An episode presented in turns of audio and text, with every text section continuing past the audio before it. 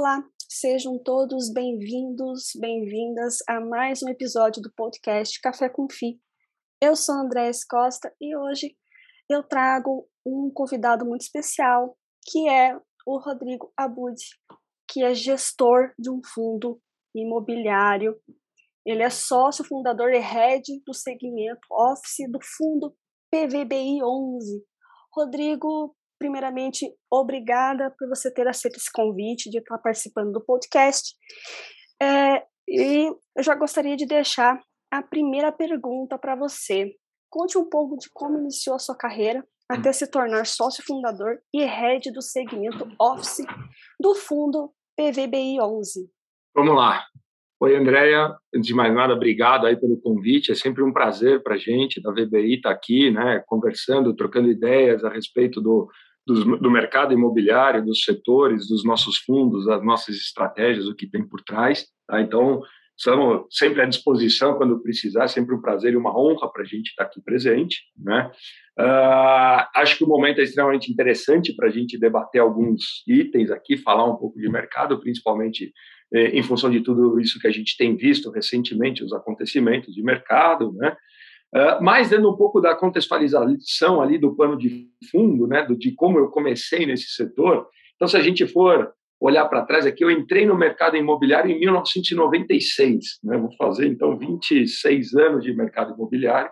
Eu comecei minha carreira como trainee da Richard Ellis, ainda não era nem CB, tá? o que foi muito legal, muito interessante, porque se a gente for olhar, se hoje o mercado imobiliário tem toda essa liquidez, essa pujança aí que a gente vê, né? há 26 anos atrás o mercado era um ovo, não tinha, tinha muito, muitos poucos players, né? Uh, uh, o tamanho, em termos de volume de metros quadrados de produção anual, era muito pequeno quando comparado ao de hoje, né? e tinham poucas uh, instituições atuando, né? Pou, poucas corporações atuando nesse setor. E a Richard Ellis é uma consultoria internacional de imóveis né, comerciais?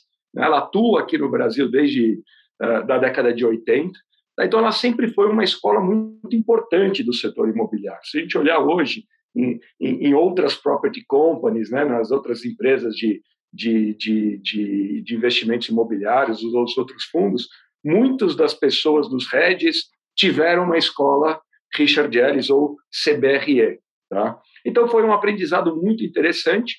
Em 2006, eu deixei a empresa, eu saí da empresa, porque aí a gente já via uma transformação no mercado imobiliário, a gente já via pela primeira vez aí os investidores estrangeiros olhando para o Brasil com interesse de investimentos de investimento imobiliário, tá? e tinham poucas gestoras de recursos. Então, nesse momento, eu vi como uma oportunidade criar aquilo que seria o embrião da, da, da VBI. Né? Encontrei o meu sócio, o outro sócio fundador da VBI, que é o Ken Weiner, um americano radicado no Brasil, que uh, todo esse período que eu passei no mercado imobiliário, ele passou no mercado de gestão de recursos, de asset management.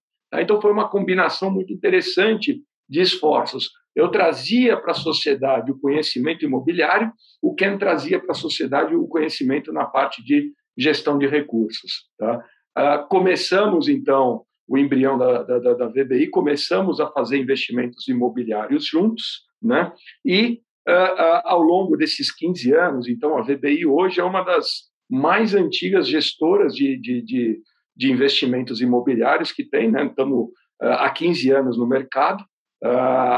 tivemos investimentos nos diversos setores, tá? então hoje nós estamos organizados por setor, cada um desses setores internamente são tocadas por um, um sócio da empresa, então a gente tem atuação no setor de logística, de office, de CRI, de varejo, de, de residencial, residencial para renda e os nossos fundos de fundos. Tá?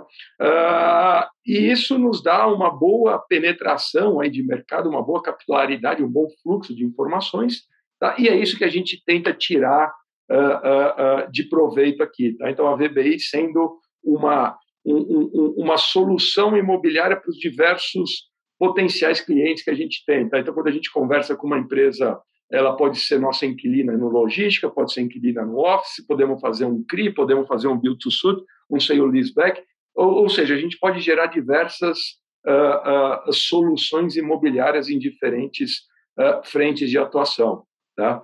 Então, é dessa forma que nós estamos organizados. Tá? Ao longo desse período, nós participamos também investimentos imobiliários desde o seu estágio embrionário, de compra de terreno, desenvolvimento de propriedades, até agora a gestão dos fundos imobiliários, que, é muito mais atrelada à compra de imóveis prontos. Tá? Então, estamos estruturados para atuar no, nos diversos momentos da cadeia, em diferentes cadeias, como eu falei, né? todos os setores do, do investimento imobiliário. Tá? Isso tem gerado muito é, resultado, muita oportunidade de negócio aqui dentro e um resultado bastante interessante para os nossos fundos e, consequentemente, para os nossos investidores, para os nossos cotistas.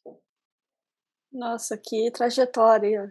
Você viu de tudo, Rodrigo, de tudo que aconteceu, né, em termos de o próprio mercado imobiliário em si, mas também essa questão dos fundos imobiliários, né? Esse crescimento, esse surgimento, essa evolução que vem vindo aí nesse, nesse ativo, né, Rodrigo? Uhum. É, isso não dá, não dá nem levar, vai parecer que eu sou muito mais velho, né? Mas, é, uh, sem dúvida, nesses 20, quase 26 anos de mercado, a evolução foi, foi, foi, foi significativa, né? A, a Richard Ellis, por exemplo, por ser uma consultoria internacional, sempre tentou trazer para o Brasil muito do que via sendo aplicado lá fora. Né? Então, o conceito de fundo imobiliário, né, quando a gente comparava no mercado uh, internacional e via o volume de negócios que os REITs, que são os equivalentes internacionais aos fundos imobiliários, né, negociavam dia a dia, a gente, falava, a gente falava, poxa, não é possível que aqui no Brasil não exista isso. Tentamos por diversas vezes colocar de pé alguns dos primeiros fundos imobiliários, eram rejeitados pelo mercado, sabe? E, e depois participamos da concepção né, do, do, do, dos primeiros, participamos ativamente em alguns dos, fundos, dos primeiros fundos imobiliários que vieram ao mercado, acompanhamos toda essa evolução. Primeiro era um mercado mais institucional, depois um mercado de pessoas físicas. Né? A gente comemorou ali quando a gente conseguiu atingir mil pessoas físicas no mercado. E hoje a gente olha um, um volume desde um milhão e meio, a gente fala como esse mercado evoluiu ao longo desses 25 anos. Né? E o mais interessante disso tudo é que quando a gente olha fala, poxa, evoluiu, ele está saturado? Não, ele é muito pequeno ainda, a gente tem potencial para crescer muito nos próximos 25 anos também, se a gente for olhar. Tá? Então, essa é, é, é a, a, parte mais encantadora, por isso que, que me fascina tanto o mercado imobiliário, porque ele evoluiu demais em 25 anos, mas ele tem muito para evoluir nos próximos 25. Então, a gente está todo dia aprendendo, uh, tentando uh, fazer coisas novas, né? fazer coisas novas, trazer novas estratégias, trazer novas uh, classes de ativos, enfim, é um mercado encantador. Assim, eu sou, eu sou apaixonado por esse, por esse mercado. Né? Eu digo mesmo, eu não participei tão ativamente como você, mas esse, esse tempo que eu já estou aí, quase três anos, é, estudando, analisando, entendendo e tentando passar informações sempre da melhor maneira possível para para as pessoas, né, que são tão carentes, né, de educação uhum. financeira, são tão carentes de entender essas possibilidades que não são milagrosas, mas que é, fazem com que te estimulem no médio e no longo prazo a atingir resultados incríveis, né? Esse ativo, eu acho que é um dos que mais é, é uhum. é, visível isso acontecer, né, Rodrigo? Exato, exatamente. É, assim, é uma classe de ativo que uh, você vê né, a, a, mudança, a transformação, você enfim, é, é muita oportunidade, são ativos é, geralmente aí de longo prazo, né, que você tem que olhar os fundamentos, você tem que olhar o porquê, a razão dele estar tá ali, mas ele ele está lá, né? A gente vê ali é, ativos aí com, com, com anos de vida que você fala, poxa, ainda está extremamente novo, né? Então você vê o impacto do seu trabalho, né, na, na, na no dia a dia, no landscape, na, na, na arquitetura da cidade, né? É muito encantador, é muito, muito interessante mesmo. E quais as evoluções né, que você tem observado e que você acha interessante como gestor trazer para os cotistas? Né? Porque é, a gente vê uma carência ainda de.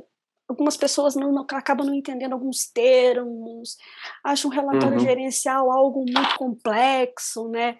De se compreender, porque tem ali tem dados qualitativos, tem dados quantitativos, como é que você tem visto que você pode contribuir para que isso realmente seja mais e mais acessível, né?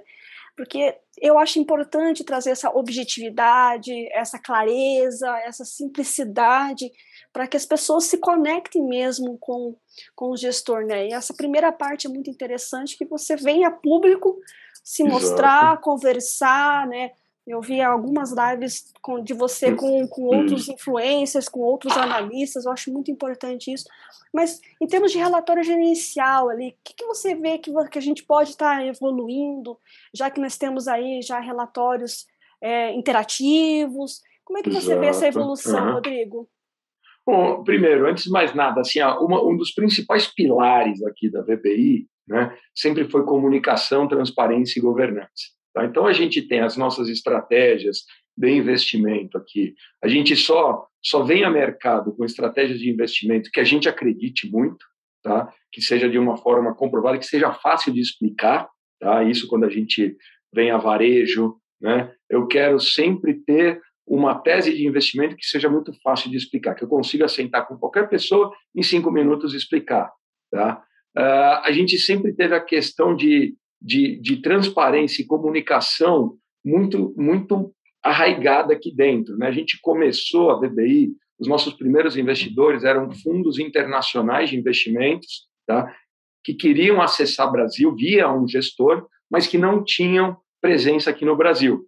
Tá? Então, o que, que eles cobravam da gente? Eles cobravam, acima de tudo, eles faziam, uh, eles fazem aquelas diligências né, terríveis, assim, infindáveis, onde eles querem saber quem você é, sua vida pregressa, tudo isso que a gente está extremamente acostumado. Tá? Mas ele fala também: olha, eu vou fazer, eu vou te disponibilizar o capital para você investir, mas eu não tenho presença, eu não consigo estar tá, uh, supervisionando, visualizando aquilo que você está fazendo. Então, o que, que eu te peço? Eu peço que faça a coisa certa, né? tente ao máximo fazer a coisa certa, e que você me fale aquilo que, tá, que está fazendo. Então, a comunicação, a transparência, a governança sempre foi muito importante para a gente. Por isso que a gente uh, investe muito e gasta muito tempo nessa comunicação, em falar com o mercado, em tentar ao máximo estar uh, explanando para o mercado aquilo que está passando na cabeça. E aí, vocês uh, educadores do, do, do segmento têm um papel muito importante também, porque vocês fazem, por mais que a gente tente cobrir, né, a gente tem fundo aí que de 50, 60, 70 mil cotistas que a gente não consegue comunicar com todos. Então, quando a gente vem a público e fala com vocês, educadores do setor, a gente tem uma propagação muito maior, a gente tem uma abrangência muito maior. Por isso que a gente gasta muito tempo falando, tentando explicar, estamos sempre disponíveis, disponíveis para comunicar aquilo que vem passando pela nossa cabeça, para que a gente consiga atingir a, a, o maior número de cotistas de investidores e também para deixar o conforto que eles saibam o que está passando na nossa cabeça. A gente pode ter divergências de estratégia, tá? mas nunca omissão. Aqui eu nunca vou fazer uma negociação, ou primeiro, ou que eu não acredite, né? ou segundo, que sei que tem algo obscuro por, trás, alguma pegadinha. Tá? Estamos sempre abertos assim a comunicar, explicar o racional, e estamos abertos para debater divergências, para não, não, não concordo que o setor de office esteja assim ou que o setor de logística esteja assado. E aí nós podemos passar horas debatendo sobre uh, uh, diferentes visões, mas nunca por omissão ou por não estar uh, conversando, né, explicando ao mercado. Com isso, o que a gente tem tentado fazer? As nossas, os nossos relatórios tentam ser o mais uh, visual possível, imaginário. Os nossos canais estão sempre, uh, estão sempre disponíveis também, os websites de cada um dos fundos. A gente faz uma, uma gestão ali de comunicação para cada um dos fundos, como se a gente fosse uma companhia aberta de novo mercado, tá? com todas as apresentações, né, os calls de resultado, a gente faz os calls de resultado trimestralmente, uh, temos tentado fazer o nosso relatório da forma mais simples e objetiva possível, mais visual possível. Agora estamos lançando, já temos novas estratégias que são uh, os video reports, né? então tentar sumarizar ali em três, cinco minutos aquilo que o, que o nosso uh, relatório mensal traz. Tá? Então, ah, poxa, quem não tem tempo de ler ou quem não está entendendo, tem a oportunidade agora dos video reports tá? para que, uh, vendo o gestor explicar ali o que, que passou, o comportamento do fundo ao longo do mês, para ver se fica um pouco mais simples de compreender, né? E depois até, se sobrar alguma dúvida, poxa, que entre em contato com os canais do RI da gente, que a gente está sempre disposto a, a, a responder e, e, e, explicar com mais detalhe aquilo que eventualmente não tenha ficado claro. Tá? Então, basicamente, é isso que a gente tem feito para tentar deixar a coisa mais, mais simples e mais eh, digerível possível imaginário. Tá? Essas são as nossas iniciativas nesse, né, nessa, nesse, nesse âmbito.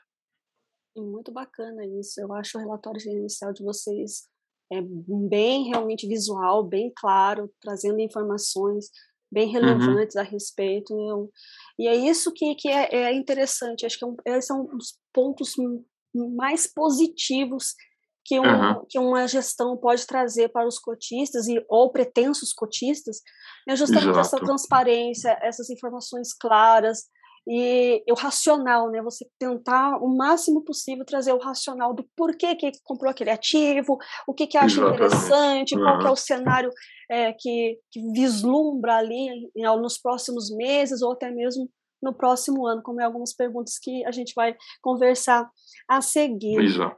Uhum. É, Rodrigo, com a taxa Selic né, elevada, né, e se continuar, e há, uma tendência muito grande de chegar a dois dígitos em 2022.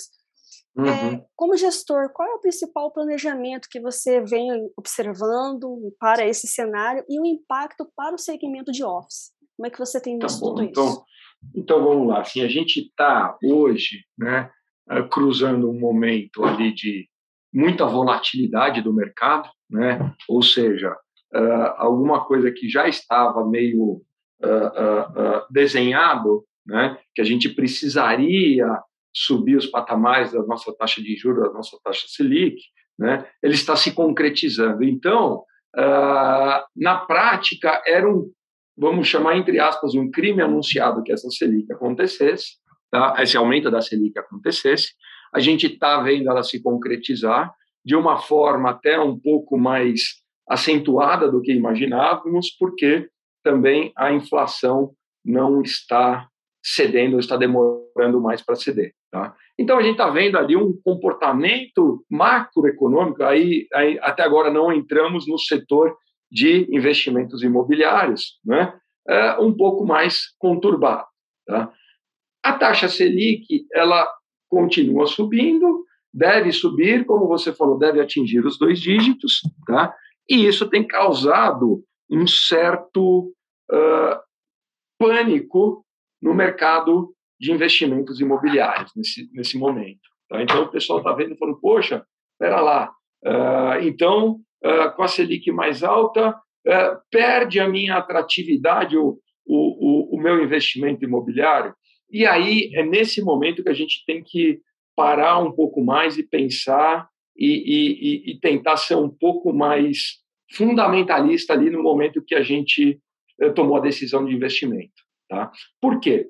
Como a gente falou no começo, o investimento imobiliário é um investimento de longo prazo, um investimento ali onde você vê, né, se você está bem aderente ali aos fundamentos, tudo mais, é um investimento que você faz, carrega e você olha muito em função da renda que está te gerando. Né? Então você vai olhar uh, a qualidade dos ativos que tem por trás, a qualidade dos inquilinos, a renda que tem por trás que está gerando, se o yield ele continua interessante ou não, a capacidade da gestora, tá? E tudo isso, se a gente for olhar os bons fundos, eles, eh, esses fundamentos, eles não se denigrem, né? Mesmo no momento de estabilidade de alta uh, uh, do, do, do da, da, taxa Selic. Tá? Então, se você for pegar o nosso fundo de office, que a gente sempre tentou dar uma estratégia muito simples, tá? Investir em imóveis AAA, bem localizados, nas localizações prime de São Paulo, tá? Tudo aquilo que a gente construiu, que a gente alocou ao longo do ano de 2020 e 2021, continua lá intacto.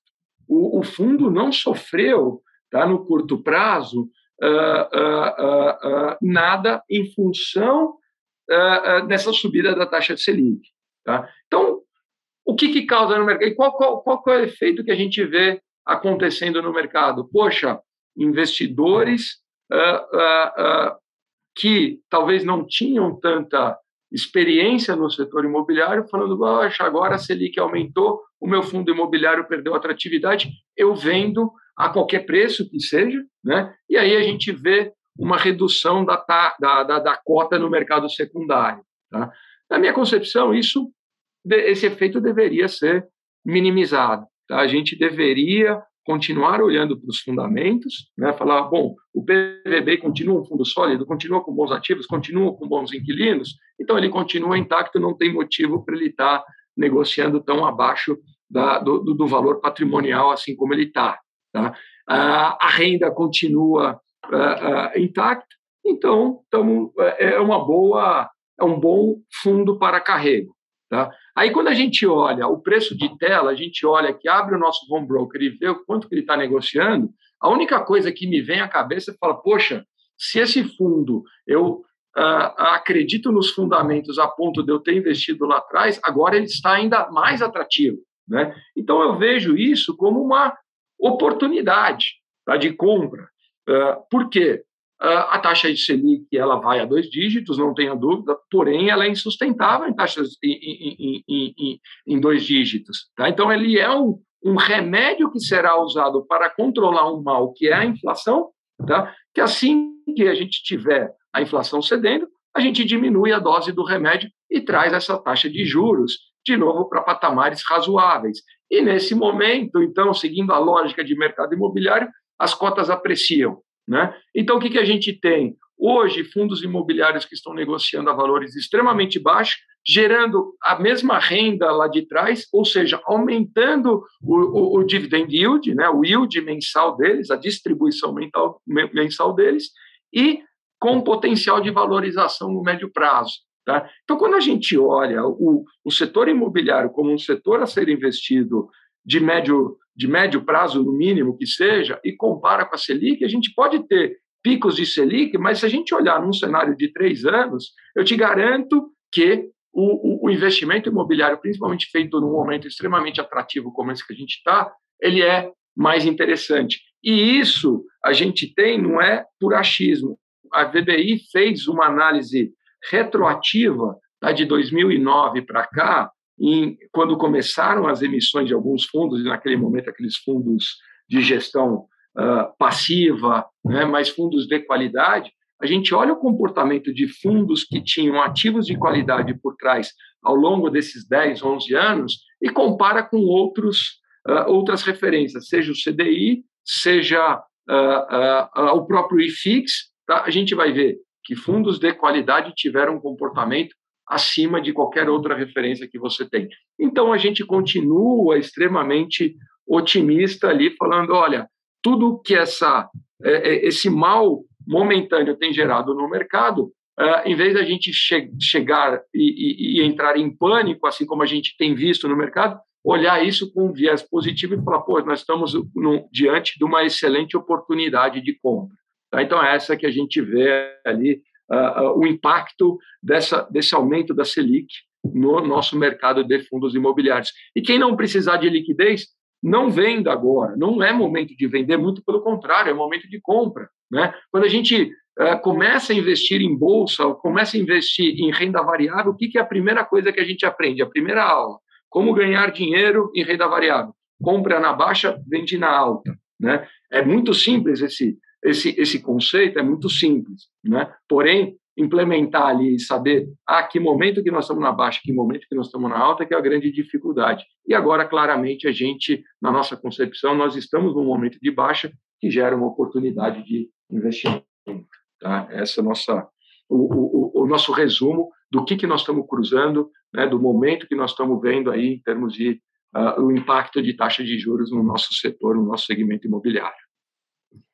Concordo contigo plenamente. Primeiro ponto, porque é importante é, delimitar que o investidor ele tem que saber o que ele está fazendo, ele tem que ter uma estratégia e ele tem que entender essa primeira aula que você colocou, que realmente ele é simples e às vezes o simples ele não é tão óbvio, né? Que é, que é a questão de você comprar na baixa e vender na alta, caso isso não faça sentido, né? Caso os fundamentos também não tenham se perdido, né? Porque a cotação ela, ela, ela está não está correlacionada diretamente com a, os fundamentos, com a qualidade daquele ativo. Uhum. Que é como, como você disse, os imóveis de qualidade estão lá, os inquilinos estão lá, é, os fundamentos estão lá, os, os, dados quantitativos estão provando que é, não tem um reflexo tão assim é, é, exagerado como eles estão observando de fora em relação à questão dos próprios dividendos, a questão do dividend yield, enfim, tem uma série de, de fatores que acabam nesse calor desse momento, é, na hora que você olha o home broker e vê é, negativado os valores das cotas, bate aquele desespero porque você não entendeu por que veio e também não está ah. entendendo por que está indo embora, né? exatamente, exatamente. É, é, é. E também não vê a questão histórica, né? Como é importante você mostrar Exato. historicamente que o fundo ele conseguiu superar é, CDI, uhum. conseguiu superar Selic, exato, conseguiu superar exato. o IFIX, e eles não fazem esse comparativo, né? E também acaba se apavorando numa questão momentânea, porque a taxa Selic ela é de curto prazo, ou seja, a cada exato. 45 uhum. dias ela muda. Ela muda, exato. Mas a, a, um mercado ele já tem uma precificação, o gestor ele já está vislumbrando ali na frente essa insustentabilidade em relação a patamares de dois dígitos, que realmente não faz sentido, que é apenas um remédio momentâneo para conter ali a inflação, que é acaba deteriorando ali o valor, o seu poder de compra. Então, é uma forma de você tentar é. brecar então, uhum. E, e, e, que isso é insustentável ao longo do tempo. Então, os investidores é. eles também têm que fazer toda essa, essa análise e, é, mais uma vez, a importância do gestor também está mostrando isso. Tentando fazer esse, esse, é, esse, acalento ao mercado, dizendo, pessoal, não é assim. Nós, como gestores, que já temos, temos aí, como você, Rodrigo, tem mais de 25 anos ali, que você está no mercado, que você já passou por altas taxas, baixas taxas, já sabe que realmente as coisas não são assim assim que não é sustentável e que realmente você tem que ir para uma análise muito mais fundamentalista do que técnica propriamente dita. Exato, exato. E até para auxiliar o mercado nesse sentido, a gente divulgou no nosso, no, no, no nosso material, no nosso racional de aquisição e no nosso material uh, mensal ali do, do, do, do PVBI, né, do nosso fundo de office, a gente deu números a isso. Tá? Então, a gente pegou, por exemplo, um fundo que era nosso, que foi gestão nossa ao longo de 10 anos, né, que era o FVBI, o fundo da Faria Lima, tá? E a gente fez uma simulação ali, olha, quem entrou no IPO, na cota 100, tá? Teve os dividendos ao longo dos foi um fundo que a gente lançou em 2012, que a gente liquidou em 2020, tá? Ao longo desses oito anos, quem entrou no IPO e carregou, não vendeu, não, não, não vendeu quando estava lá embaixo ou comprou quando estava lá em cima, tá? Só comprou na cota 100, carregou os aluguéis desses oito anos e vendeu, né? E saiu com a liquidação do fundo no preço da cota que foi pago ali ao longo dos oito anos, tá? Esse investidor, tá? Ele teve um resultado de mais de duas vezes o capital, ele mais que dobrou o capital ao longo dos oito anos. Ele teve uma uma tira ali, um, um, um, retorno anual tá? de, de, de, mais de dois dígitos ali, próximo de 14%, 15% ao ano. Tá? Então, você vê que os fundamentos imobiliários eles são muito sólidos. Nesse mesmo período, a gente teve Selics de, que bateram 14, tivemos Selic que bateu 7. Daí que se a gente for olhar o, o CDI do período, ele foi é, inferior ao resultado apresentado pelo FVBI. Tá? E para isso, tem, e tem outros fundos, não foi o caso pontual único exclusivamente do FVBI, tem outros fundos de imóveis de qualidade que apresentaram o mesmo resultado, se não maior.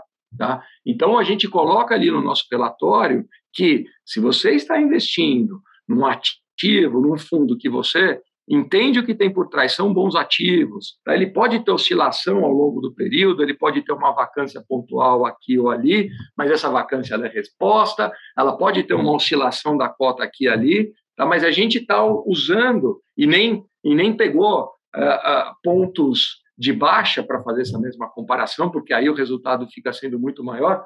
Quem entrou no IPO a 100, vendeu na liquidação do fundo, se eu não me engano, a 158, acho que foi a cota. Tá? Então, mostrando que a valorização do ativo de tijolo no médio e longo prazo é muito sólida, está lá, é só ter paciência, você não precisa ficar uh, uh, uh, ali, negociando todo dia, quando você vê uma oscilação de cota, né? e aí sim você entra em pânico, você fala, poxa, pera lá, eu comprei a 100, hoje está a 85, pô, então vai cair mais, eu vou vender? Não, nesse momento, segura, se você não precisa, segura, e se puder, compra, né? porque você entrou ali por um, alguma razão. Você acredita nos ativos, você acredita no, no, nas locações, você acredita nos valores e acredita no gestor. Então, até se tiver oportunidade, é um momento de compra. Né? Exatamente. Paciência e disciplina, né, Rodrigo? Exato, exatamente. É, outra pergunta é, foi como que está o valor do metro quadrado que esse fundo paga nos seus imóveis? Como é que está essa cotação aí, Rodrigo?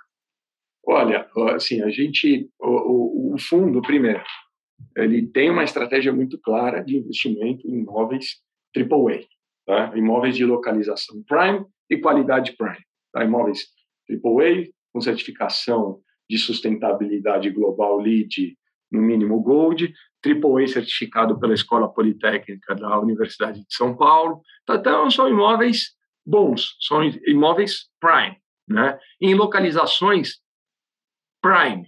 Tá? Hoje, o fundo está 100% concentrado em, uh, principalmente aqui, Itaim uh, e Jardins. São regiões de difícil replicabilidade. São é, regiões que não têm hoje condições de você fazer novos imóveis uh, em condições razoáveis. Tá? Então, são regiões onde são valores né, uh, um pouco mais uh, elevados, mas só que são valores assim que na nossa concepção, quando a gente olha o que a gente pagou, a gente ainda vê um potencial muito grande de valorização. Por quê? Como eu falei, não tem, não dá para você replicar, não dá para você fazer um imóvel comparável ao FL 4440, tá? você não consegue fazer um outro prédio de frente para Faria Lima simplesmente porque não tem mais terreno. Se tivesse terreno, não tem mais disponibilidade de CEPAC, que para quem não conhece, que não está familiarizado com os termos, o CEPAC basicamente é o coeficiente adicional que a prefeitura vende para você poder verticalizar, para você poder uh, uh, erguer o seu edifício ali. O inicial vem através da própria região, na melhoria da região, então também não tem disponibilidade desse coeficiente adicional de, em venda pela prefeitura. Tá? Ainda se tivesse a terceira componente, os valores de construção, os preços de construção estão extremamente elevados. Tá? Uh, então, quando a gente coloca tudo isso na ponta do lápis, a gente chega a um custo de reposição dos imóveis aqui na região dos Itaim, do Itaim, tá? se tivesse o terreno, se tivesse o CEPAC e uma obra sendo executada, o, o, mínimo que você consegue fazer um prédio novo hoje seria patamares de 30 mil reais o metro quadrado. Quando a gente olha tá, no valor patrimonial, o custo médio de aquisição do PVBI, ele está pelo menos 15% abaixo disso. Tá? Então, a gente, a última a avaliação ali, a gente estava em patamares de 25, 26 mil reais o patrimonial, o custo por metro quadrado do nosso patrimonial. Tá? Então, a gente via ali, olha, se custa 30 mil para fazer e o nosso fundo tem um custo de aquisição médio aí da ordem de 26 mil que seja, poxa, a gente ainda tem 15% de ganho para chegar ali, para se a gente estivesse desenvolvendo um prédio novo, a gente teria ainda 15% de ganho ali na cabeça. Tá?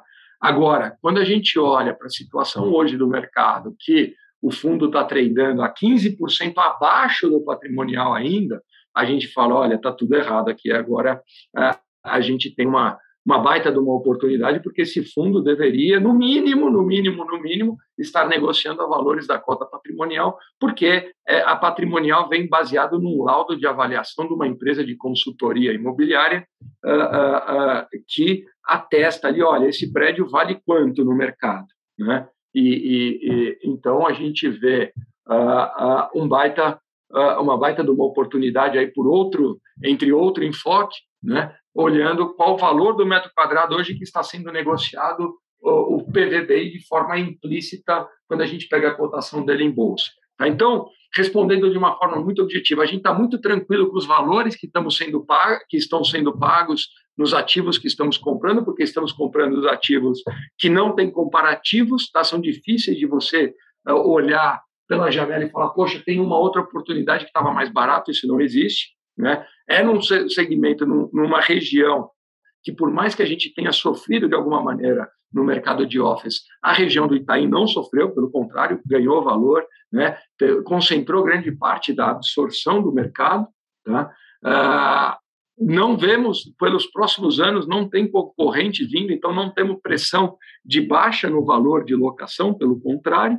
Né? Então a gente está muito confortável com, com o que nós estamos fazendo aqui em termos de aquisições e a gente vê um bom potencial de valorização quando a gente compara a nossa cota, a, a nossa patrimonial com aquilo que é o valor de mercado para você produzir um prédio novo de novo, quando a gente olha em função do que está sendo negociado hoje, a gente vê um potencial muito maior de valorização aí, que passa, na nossa concepção, passa do, do limite do, do razoável. Né? Você entrar num fundo já 100% performado, com as obras 100% ou grande parte já terminadas, alugadas para multinacionais ou empresas uh, sólidas, que te pagam um aluguel mensal ali uh, uh, da ordem aí dos 8, 8 e poucos por cento que a gente está vendo e ainda tem esse potencial de valorização no médio prazo, a gente vê o mercado está extremamente uh, uh, comprimido aí em função dessas,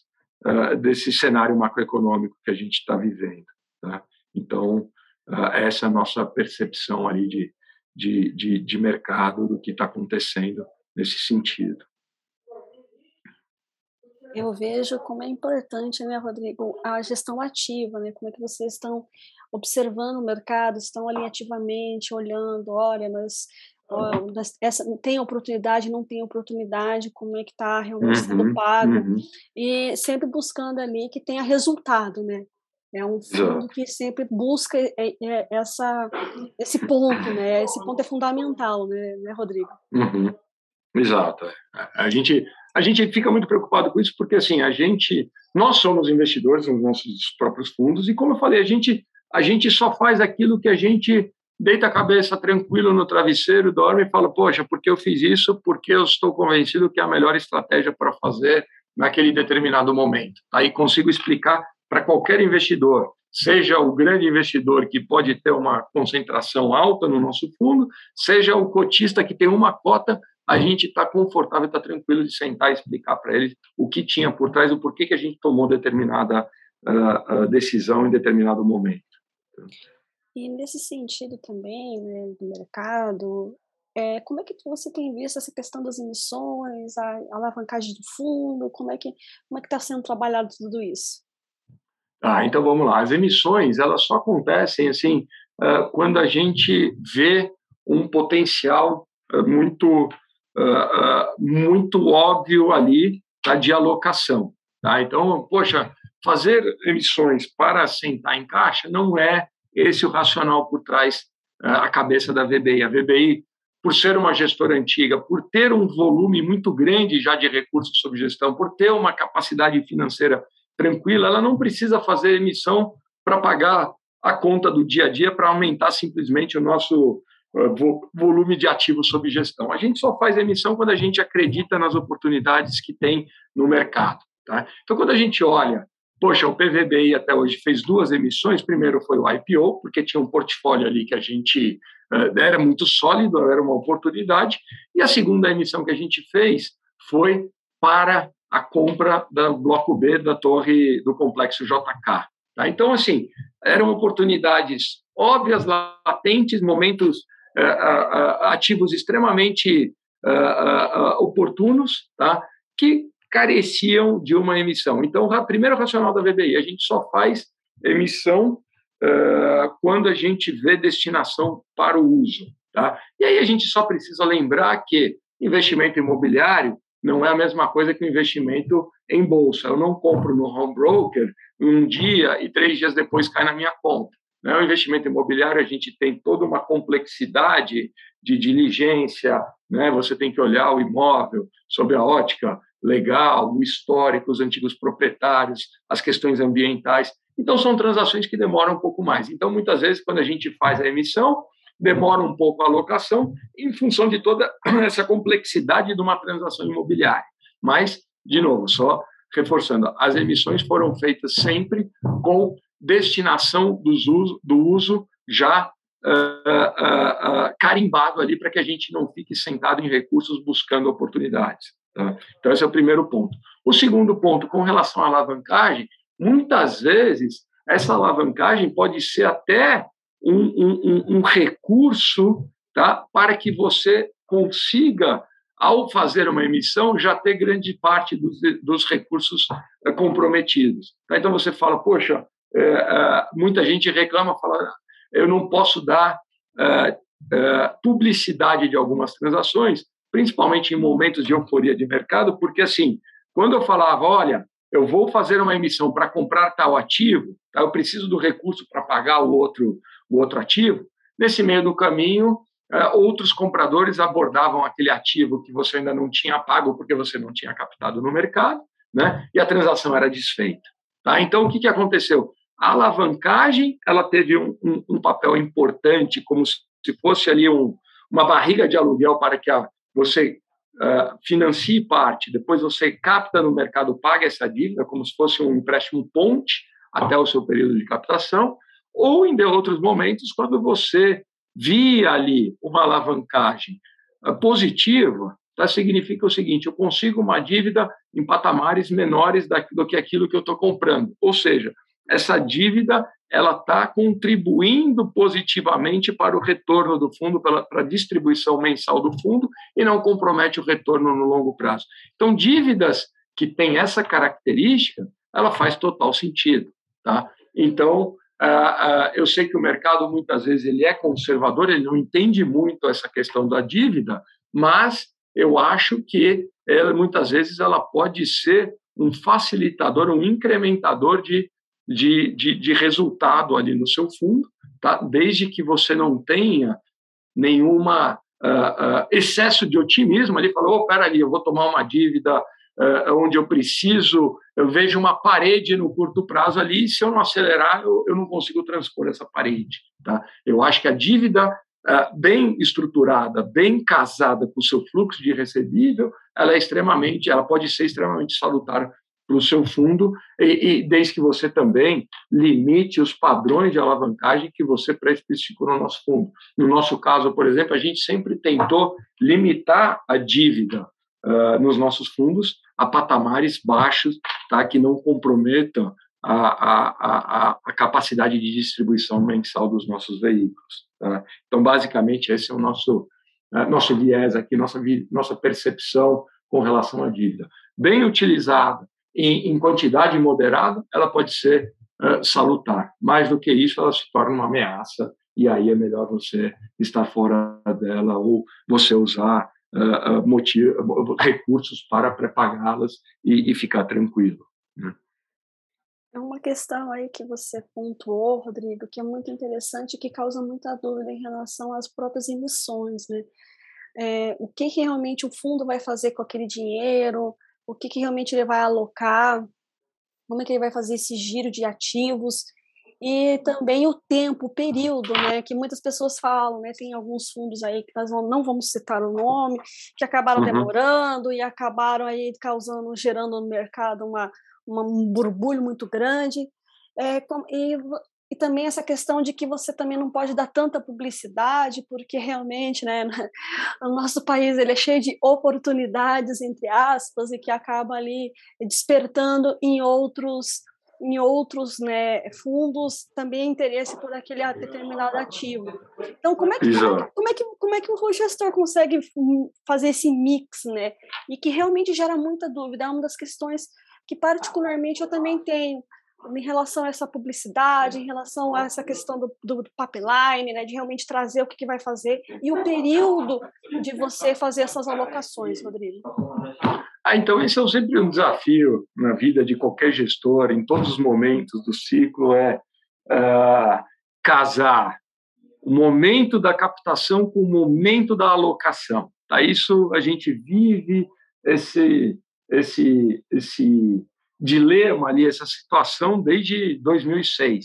Tá? Então, o que, que vem primeiro? A captação ou alocação. Tá? Poxa, para você uh, captar, você precisa ter o seu pipeline pré-especificado, ou seja, você precisa ter a destinação. Tá? Mas o vendedor, na outra ponta, você só consegue amarrar o imóvel quando você tem o recurso para pagar. Né? Então, a gente sempre vive esse, esse dilema, né? onde uh, como é que eu faço para casar os times? E aí é uma, é uma gestão dos pratinhos, sabe? Aquele, aquele número de circo que a gente vê dos pratinhos, a gente não pode deixar cair. Então, a gente tem que ter um certo conforto de que a gente tem ou terá o recurso para pagar, uh, mas na outra ponta, uh, uh, eu só o, o, investidor só vai te dar o recurso quando você tem a destinação. Então, a gente tenta chegar àquele meio termo, né? Aquela, aquele momento mais tranquilo, onde você estica de um lado, estica de outro para conseguir conciliar os interesses e dar o maior conforto para ambas as partes, seja para o investidor que está destinando o recurso de que ele vai ser utilizado para investir naquele pipeline, naqueles ativos que você pré-apresentou. Tá? Então, esse acaba sendo o maior desafio na vida de qualquer gestor, e aí entra o diferencial de cada um deles, como é que você faz o que, que você faz, como é que você mostra para o vendedor né, que você tem o recurso tem acesso a eles, ou como é que você mostra para o seu cotista, para o seu investidor, que o, o, o, o, o ativo está amarrado. Tá? Então, você, muitas vezes, assim, o, o mundo ideal, tá? ter dinheiro quando ninguém ter, tem. Né? Então, por exemplo, o momento agora, o momento agora é extremamente oportuno para aquisição de imóveis. Tá? Você olha, vai todo mundo falar, poxa, você está maluco com o CDI nesses patamares, né? eu vou investir em renda fixa. Exato, lembro que a gente conversou no começo, renda fixa, uh, uh, o CDI vai cair e o imóvel vai se perpetuar, ele vai se manter no médio e longo prazo nos patamares que você está entrando. Tá? Então, parece uma conversa de louco, você fala, poxa, uh, vamos investir agora porque é o melhor momento. Né? Os vendedores, quando todo mundo quer investir, todo mundo quer comprar imóvel, você entra naquela competição de preço e aí entra, entre aspas, ali, ou quem paga mais, ou quem tem uma visão mais otimista do médio prazo. Então, o, grande, o grande lance, a grande sacada do gestor é conseguir passar essa confiança, tá? que você conseguiu conciliar o vendedor do seu ativo com o investidor do seu fundo, tá? Ou conseguir passar o conforto de que o melhor momento para a captação é o momento que ninguém tem o dinheiro, tá? como a gente está vendo agora, nesse exato momento, as oportunidades ali. Tá? Então, assim, como fazer isso? Aí tem que ser, é muito caso a caso, muito daquele momento específico, daquele acordo específico, daquele negócio específico. Só para dar um exemplo, poxa, por que, que a gente fez a compra do bloco B do complexo JK em duas tranches. Tá? Por quê? Eu queria comprar o máximo daquele ativo, eu queria comprar os 45%. A BR Properties, que era vendedora, falou: pera lá, não, eu não posso ter a incerteza da sua captação. E se não captar, eu não vendo o ativo. Então, a gente tinha recursos disponíveis para comprar 20% no primeiro momento. Então, a gente chegou a um acordo: ó, eu compro 20%, depois disso, eu posso dar publicidade ao mercado do que, que eu estou comprando e por quê, e aí sim eu te dou um prazo adicional para você comprar os 25% remanescentes, adicionais. Tá? E aí foi, uh, uh, como eu falei, no caso a caso, a gente fez uma transação em duas tranches e que acabou não se concretizando, porque em termos de captação a gente não conseguiu captar o montante para a segunda uh, aquisição e perdemos essa opção de compra adicional. Tá? Em outros casos, foram outras estratégias que foram utilizadas, né? dívida acaba sendo, ó, então eu faço uma dívida aqui pontual para que eu faça essa transação, consiga desembolsar e consiga, ao mesmo tempo, mostrar para os investidores qual é a destinação do recurso. Nesse caso, eu vou pré-pagar essa dívida que é que foi emitida contra a aquisição de outro ativo, tá? ou compra prazo. Tá? Então, são diversos aí o, o, o, os subterfúgios que existem para a gente tentar controlar e conciliar ali os, os, os objetivos entre vendedores de ativos e investidores da, da, do, do, do, fundo imobiliário. Ou seja, os gestores sempre tão, estão entre a cruz e a espada, né? O que Sim, fazer, deixa, como fazer. Essa é a vida, essa é a vida do gestor, tá? Quem, quem acha que é fácil, quem fala, ó, Eu vou, venha, passe um dia aqui do nosso lado e veja o quão fácil que é você estar conciliando os interesses ou os momentos de cada um. É, mas particularmente esse momento, independente de ser o fundo no qual você é gestor, Rodrigo, esse uhum. momento de emissões, como você está enxergando assim no mercado, não especificamente em segmento agora, mas em mercado, porque muitos a gente tem visto cancelamentos, outros tem, a gente tem visto que ele até está tá conseguindo né, atingir ali a média ou, ou, muito abaixo. Como é que você está vendo esse, essa movimentação? É, então, assim, o que, o que eu vejo, a primeira a dificuldade das emissões, né? Uh, primeiro, se for follow-on, todos os fundos estão negociando abaixo da patrimonial. Tá? Não é momento para você fazer emissão quando você vai vender abaixo da patrimonial, aí não é momento. Tá? Significa, pô, você está pegando o meu ativo que foi avaliado por uma consultoria internacional de imóveis por X mil reais, você está vendendo por 10, 15% de desconto. Eu sou contra isso aí, tá? Eu paguei lá atrás. Esse valor você está vendendo 15% abaixo.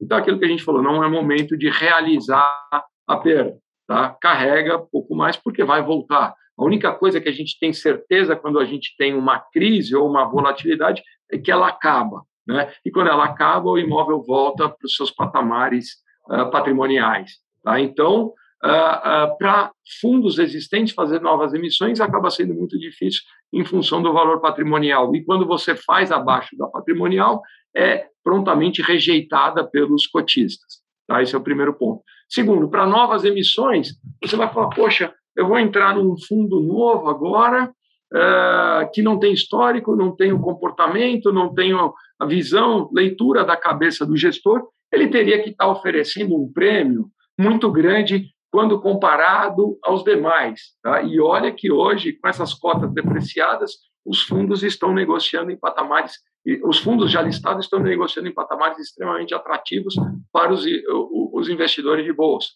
Então, para você vir com uma nova emissão, você teria que oferecer um prêmio adicional a isso, o que torna praticamente inviável. O vendedor vai falar: pera, uh, não acho que não vale a pena vender o meu imóvel nesses patamares. Tá? Então, aí vem a dificuldade de você uh, fazer uh, uma, um, uma, uma, um IPO, uma nova oferta pública nesse momento de mercado. Tá? Então, é por isso que a gente vê ali as emissões se rareando nos diversos segmentos e no setor de office, então, ainda mais, porque, é, além disso tudo, a gente teve ali um momento de incerteza: o que, que vai acontecer com os escritórios, ameaça do home office, enfim, a gente tinha complicações adicionais. Por isso que as, as emissões acabam ficando praticamente inexistentes no momento desse. E quem tenta, tem tomado ali um revés de mercado, falando, olha, Uh, não não gostamos, não estamos comprando e por isso que você tem uh, essas essas uh, esses pushbacks aí, esses, essas essas voltas do mercado falando, ó, não não foi possível, não era o momento mais adequado para você fazer essa captação. Então esse é um momento que nós gestores temos que começar a trabalhar, olhar para a nossa carteira, falar, poxa, como é que eu maximizo o resultado da minha carteira com base no que eu tenho aqui? Não adianta ficar pensando em grandes aquisições agora, porque o mercado não está lá, ele não está uh, uh, uh, convidativos para você fazer uma nova captação, para fazer novas aquisições. Então, basicamente, esse é um pouco a nossa cabeça aqui na parte de tijolos e na parte de office. Ou seja, não está um, um, momento de captação, mas ao mesmo hum. tempo o um mercado de ofertas está interessante. Então, Exato. mais uma vez, fica complexo Exato. ali como é que você vai isso. trabalhar isso, né, né, Rodrigo? Exatamente. Esse é o desafio do gestor, da vida do gestor. Né? É, para finalizar, é, Rodrigo, qual a mensagem que você deixa para os investidores a respeito dos fundos imobiliários, né, e em especial aí o segmento no qual o seu fundo está inserido, que é o de Office. Como é que você, que mensagem que você deixa assim, pessoal? É muito legal porque nesses momentos, assim, quando você tem essa turbulência, essa volatilidade de mercado e essa ansiedade do público, né? O que você tem que olhar é, para a sua estratégia, para os seus fundamentos. O que te levou a tomar essa decisão de investir em determinado fundo, tá?